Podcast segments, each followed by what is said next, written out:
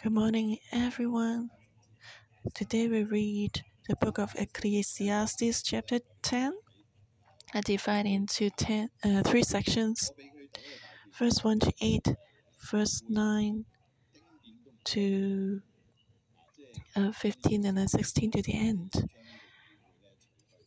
The first section um, is about how to remove foolishness. We can't have any folly because it will affect us when we want to do important things. First one, that flies petrify the performer's ointment and cause it to give off a foul odor. So does a little folly to one respected for wisdom and honor.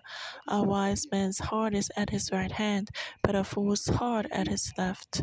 Even when a fool walks along the way, he lacks wisdom, and he shows everyone that he's a fool.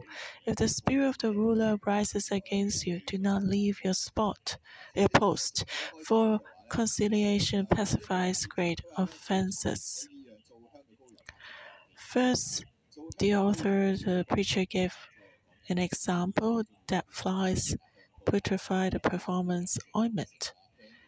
And uh, Israelites like to use perfume and ointment, uh, like the precious perfume of nard, which uh, anointed Jesus. But that flies will putrefy the performance, the perfumer's ointment. And originally, the ointment was precious and very valuable, but even one dead fly can destroy the ointment.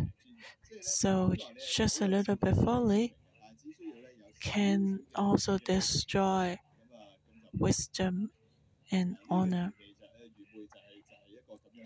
And folly will likewise uh, make something really bad. Just a little folly will destroy the one respected for wisdom and honor. Folly and wisdom, they're opposite to each other. They cannot coexist together. Intelligence and stupidity cannot be mixed up. Black and white are opposite. You cannot mix them up. You cannot be have folly and wisdom at the same time.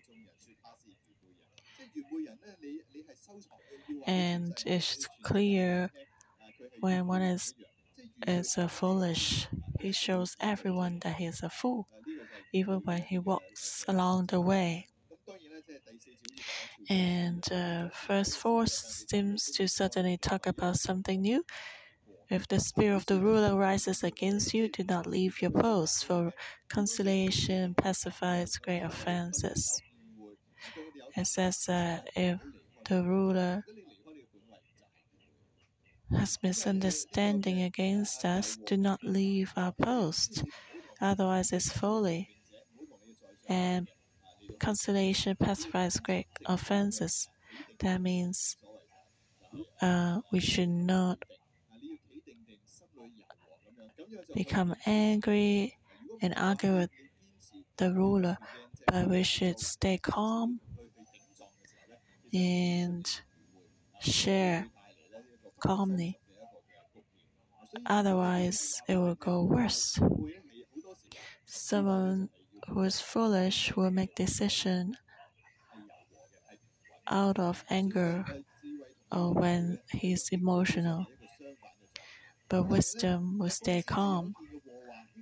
In verse 5, it says, There's an evil I have seen under the sun, as an error proceeding from the ruler. Folly is set in great dignity, while the rich sit in a lowly place. So, if we put a foolish person on the position of authority, then that's folly. Why would a foolish person put on a position of authority? It's because of folly, and that will create disaster. So the preacher said, There's great difference between folly and wisdom. Of course, everyone wants to have wisdom, but can can we have wisdom? Can we be changed? Well, we can look at the second section. We'll find out more. Verse 8 to 15. He who digs a pit will fall into it, and whoever breaks through a wall will be bitten by a serpent. He who quarrels stones may be hurt by them, and he who splits wood may be endangered by it. If the axe is dull and one does not sharpen the edge, then he must use more strength. But wisdom brings success. A serpent may bite when it's not charmed. The blabber is no different. The words of a wise man's mouth are gracious, but the lips of a fool shall swallow him up. The words of his mouth begin with foolishness, at the end of his talk is waving madness. A fool also multiplies words. No man knows what is to be. Who can tell him what will be after him? The labor of fools wearies them, for they do not even know how to go to the city. And verse 8 to 15 tells us that uh, there is a reason and cause uh, or cause and effect of folly. And preacher said there's a lot of things under the sun which is not according to the will of God. But under the sun, there's always a reason, uh, cause and effect. So, actually, a lot of problems we face today are due to our choices made in the past. So we're actually facing the consequences. And the preacher gave some examples. He who digs a pit will fall into it. And uh, someone digging a pit, his goal is to set up a trap for others. But the problem is when you do that to others, you first fall into it. Those who harm others will eventually harm themselves. themselves. And that's uh, why the Chinese say that uh, the good person will reap good consequence, but the bad person will reap bad consequence. If uh, um, someone is not paid back, it's just a matter of time. And whoever breaks through a wall will be bitten by a serpent. And because uh, the serpent likes to hide in different places. And so if you break through a wall, you might find a serpent who may bite you. And he who quarries stones may be hurt by them. Those who move heavy stones may be hurt by them, just like when sometimes you move a house, you carry heavy stuff, it's easy to get hurt. He who splits wood may be endangered by it, which means it's uh, dangerous. If we randomly destroy a house, splitting its wood columns, and the house may collapse. So, uh, saying here that there's cause and effect. If the axe is dull and one does not sharpen the edge, then he must use more strength. And again, this is the cause and effect. But wisdom brings success. And uh, wisdom always will bring an effect. an outcome of success. Just that under the sun we may not win, He will bring the success. But surely wisdom is influential. It will be beneficial because with the law of cause and effect, when we do things wisely, we will benefit from that, surely. Even if we don't see the result in this life, it will bring an effect in our life after death. A serpent may bite when it's not charmed. The babbler is no different. So something must proceed, must happen before something else happens. If we do not charm a serpent, it will might first bite us. So um, uh, it says that there must be a certain order of things. And uh, under the sun, there's time, and God has set the time. No one can make time go back to the past. So the cause will lead to effect. Effect will not lead to a cause. Nothing can be reversed. And the words of a wise man's mouth are gracious, but the lips of a fool shall swallow him up. So wisdom will bring good results. Fool, foolish man's words will swallow him up. The wise man will speak gracious words, bringing healing and comfort and reconciliation and building up. But foolish man's mouth will swallow himself. It becomes a trap to swallow himself. Have you experienced saying something wrong and others will just hold on to you, accuse you, and you cannot return. Uh, reverse it. So the preacher is telling us that uh, the wise and the foolish ones, their words bring opposite effect. The words of his mouth begin with foolishness, and the end of his talk is raving madness. And a fool also multiplies words. And which means that uh, when we are um, actually foolish words can be multiplied. When we are proud and uh, we can easily become foolish and we talk madness. What's the difference between the wise and the foolish? And wise men are those who know God, who fear God, knows the principles of God, because the fear of God is the beginning of wisdom. That is the reference point. And a fool doesn't know God. That's why he's foolish. And what does it mean not knowing God or actually deliberately pretend not to know God? And that's actually pride. And what does that mean? We think that we are equal with God. God is above everything. And if we are wise, then we know that He is God, is not equal to us. A fool will think that he is equal with God.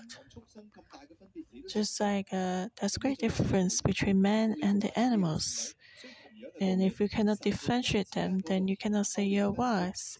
There's a great gap between God and man. And you cannot say you're wise if you cannot differentiate God and man. And the foolish men, they do not know God and they try to fight with God, compare with God. They think that there's no God. I'm God. I'm the greatest one in heaven and earth. I'm the smartest one. I'm, I decide everything. And that's foolishness. That's folly. Because we don't understand the law of heaven and earth that's cause and effect. When you see how the heaven and earth is functioning, do you think there's no one who's designed it? How can you say there's no God? If we still insist on our own way and go astray and cannot see through life and death, then we are foolish. No man knows what is to be. Who can tell him what will be after him? The labor of fools wearies them, for they do not even know how to go to the city. Well, the foolish ones always try to cross the boundaries, and because uh, they are proud, they can talk a lot, they have their own reasoning, but actually, they are all falsehood. They do not know what is to be, they don't know the future, they are short sighted. They only look at temporary things. They're opportunists. If there's benefit, then they will do it. They will not consider the future, and that's why they are foolish. And the foolish ones cannot see the future after life. They can only look at today. They don't even know about tomorrow. They take risks just to get some benefits. But the preacher said they are foolish. There's still life after death. Everyone is destined to die, and after death, there's judgment. So, what will happen after death is more important than when we're still alive. If we're strong, we may live up to 80 days, but we can only boast about our burdens and troubles in life. Even if you can live up to 200 and 300 years, is uh, negligible compared to eternity. And that's why the preacher said the labor of fools wearies them. They do not even know how to go to the city. But that's a literature, uh, that's a analogy or um, in literature the foolish ones live in labor, but the labor does not bring any result. It doesn't bring any enjoyment or blessing. The foolish one works for something that uh, are meaningless. They cannot bring these things away when they die. And maybe they work hard for all their life and they don't have children in the end, uh, broken relationships. I've seen many people like that in the past. I uh, I, I went for some um, meals with my business partners, and after being drunk, they would talk really frankly and pour out a lot of bitterness for life. They may be very, very wealthy, and everyone envies them but actually they are very lonely. They don't even know where their children are, how their children are doing, if their children still care for them. They're so wealthy, but they don't have a sense of security. They think that people around them just want their money, and all the friends are not true friends. So laboring for life, and there's nothing they can enjoy and nothing they can take away. When they die, and all the children and grandchildren and siblings just fight for the inheritance. So that's why it says the labor of fools worries them. They do not even know how to go to the city. Well, no one will really not know how to go back to the city they live. It's just a um, symbolic way of saying they do not know how to go to the heavenly city, return to the heavenly home. They do not know the way to it. They will only end up going to hell. And they cannot go to the heavenly city of peace.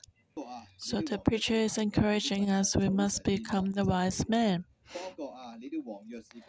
And verse 16 to the end, the third section. Woe to you, O land, when your king is a child, and your princes feast in the morning.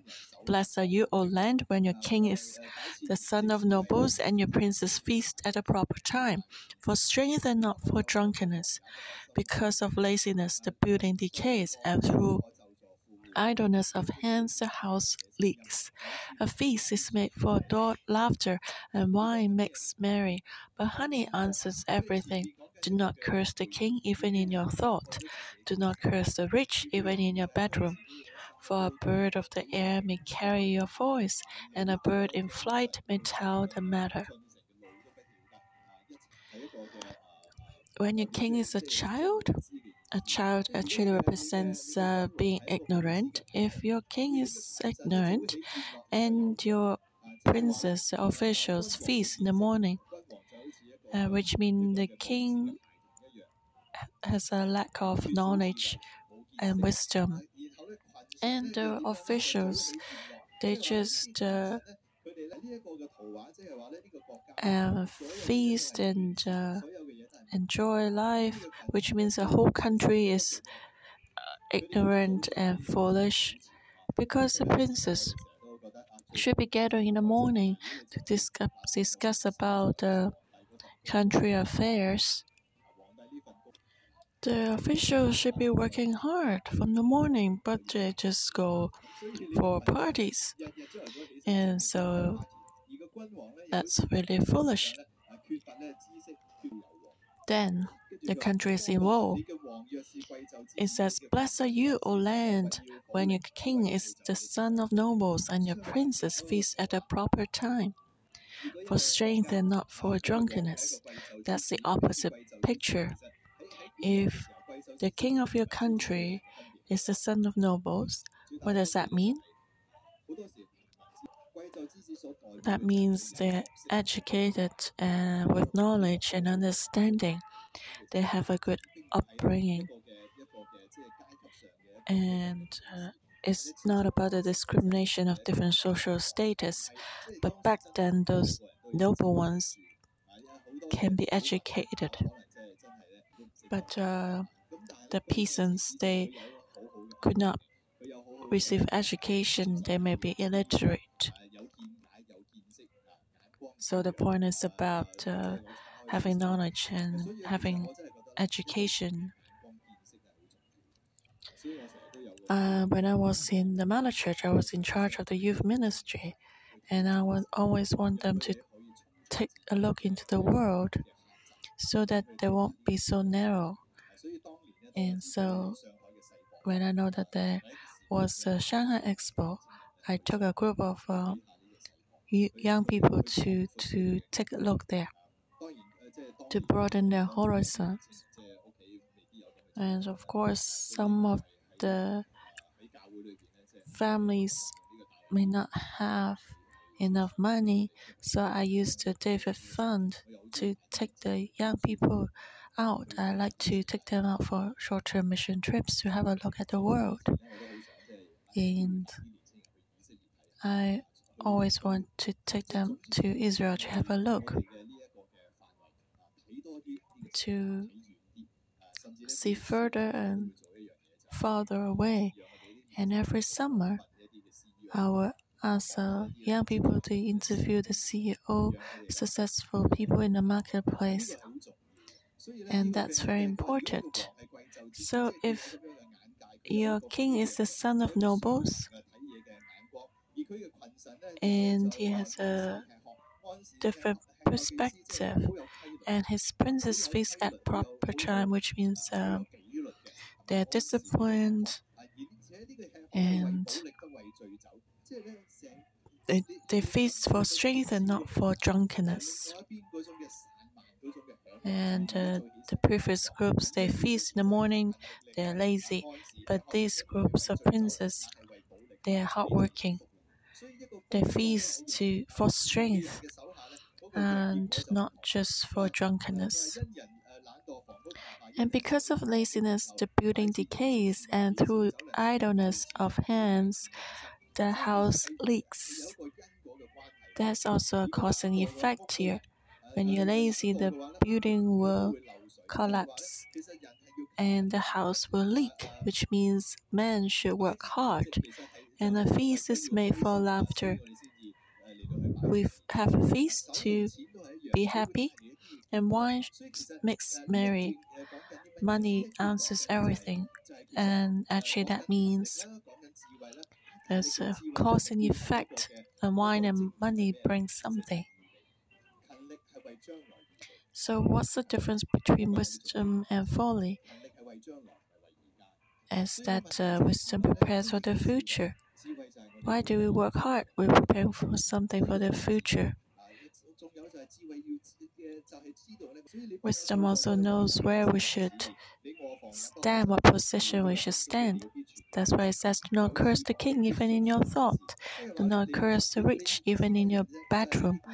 For a bird of the air may carry your voice, and a bird in flight may tell the matter. There's a cause and effect for everything. True wisdom will not make a rush decision. We speak after thinking. Well, um, and uh, even speaking in bedroom, we speak with carefulness because nothing hidden, everything hidden will be exposed. There may be a bird that will carry your voice. So when we speak, there's an effect. Our hearts may be affected by our words. So it says the wise should look at the future, prepare for the future, referring to the eternal things above the sun. So today we must receive wisdom to prepare for our eternal life. We must know there must be a cause and effect. There's something happens first and something will happen later. So we must fear God and follow Him. And then we our life direction will be different. We can become wise. Amen. Lord, we worship you because you are the beginning of wisdom. Under the sun, we confess that none of us can have wisdom unless we connect with you and live according to wisdom above the sun. Thank you that we can know you and you saved us so that our life can be can have wisdom because of you. So let's give thanks to God. Well, today in this chapter, we see that uh, how the wise and the foolish act. When you read or listen to the scriptures, do you echo with some of that? Oh, I'm like this foolish man too. Well, as we get to know God, we should receive wisdom and things can change. So now, let's turn from being foolish to being wise. What is wisdom? Wisdom is knowing God. Wisdom is fearing God. Wisdom is having a long term perspective, pursuing God, following God and not focus on temporary things. We'll look at things above the sun. Today we know God. Do we fear Him? What do we focus on? Things around us, on the news, or do we look at God above the sun? Focus on His will so now let's pray for ourselves. We ask that this wisdom will come to us. So the folly in our life will not destroy the wisdom. So let's pray for ourselves. We can pray in tongues or pray with our mind. Lord, help us to fear you put you in the first priority. Help us to fear you and live our life. And let's continue to reflect. A wise person will stand in the right position. First of all, if the spirit of the ruler rises against you, do not leave your post, for conciliation pacifies great offenses. Do I stand in the right position in my job? When we reflect today, let's uh, not just think, but let's take out our phone. And if the Holy Spirit reminds me, reminds us, then uh, let's write that down. Do we write on the same? Do we stand in the in the right position in our job, or do I like to override my authorities to make decisions? Uh, when I watch the news, do I override my position, override my authorities, and and uh, rebuke the authorities, the government? A foolish man may curse not just the authority, but those who are better than us. And we have a lot of identities in life. Do we stand in the right position as a wife? Do I stand in the position of a helper? As a husband, do I carry responsibility? Do I honor my parents as children? Do I stand in the right position for everything? Actually, standing in the right position is fearing God. Because as I fear God, I will stand in the right position, and that's wisdom. So let's take out a phone and write down where we have not stood in the right position. Another characteristic of the difference between the wise and the foolish is that the wise will speak gracious words, but the lips of a fool shall swallow him up. Verse 12. So, do we have wise or foolish mouth? Do you have the same problem like me? It's easy for me to to lose my temper and then I will speak quickly to speak something without wisdom, hasty.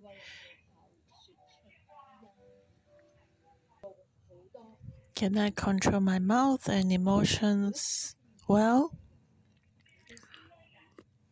Do I lose, become e angry easily? If the Holy Spirit reminds you, write that down.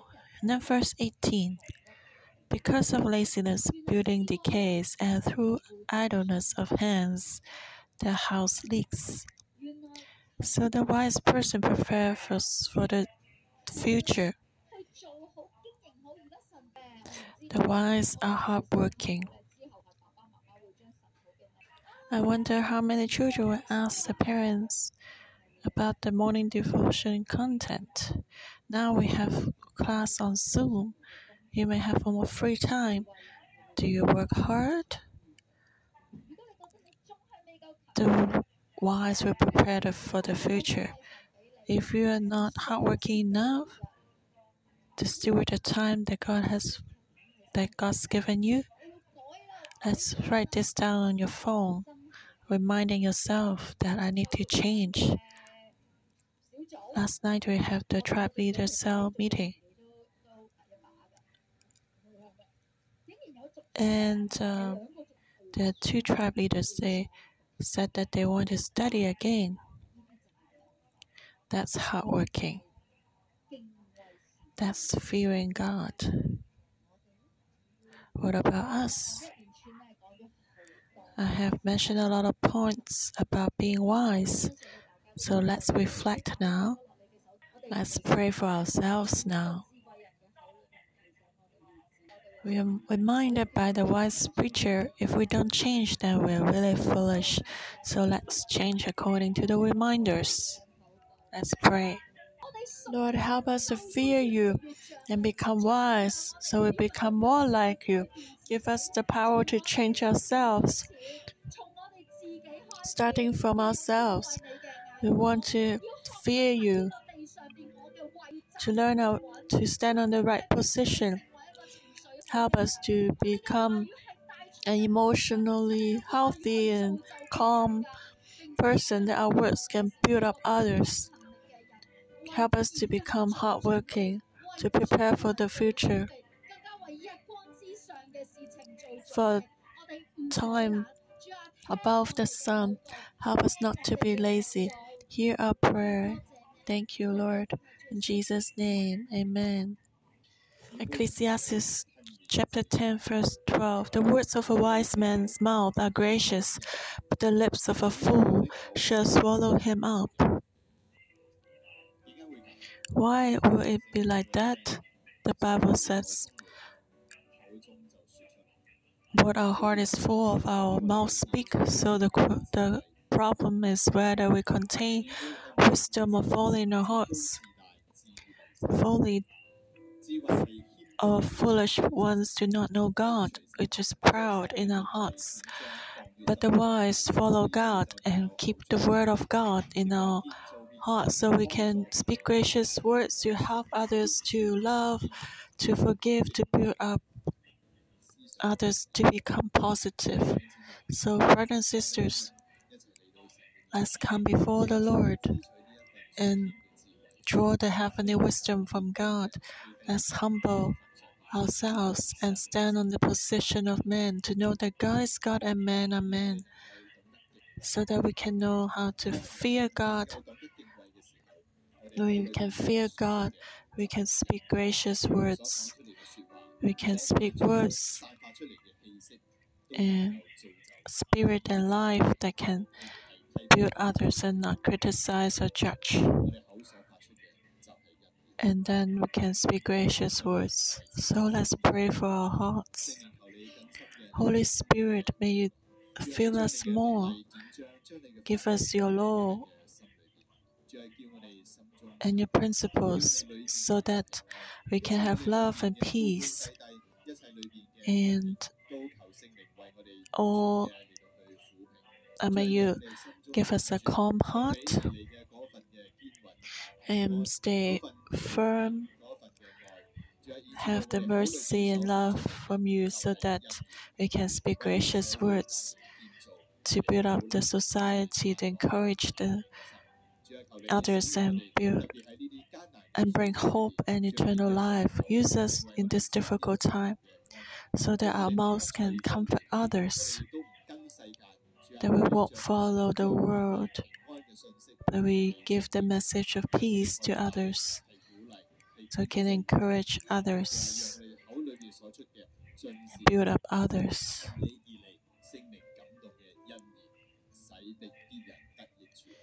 So we can benefit others in a more difficult time. Lord, help us so we can become the light of the world. Lord, we thank you for hearing our prayer. In Jesus' name, amen. Thank you, Lord. Our morning devotion will end here. May the Lord bless you.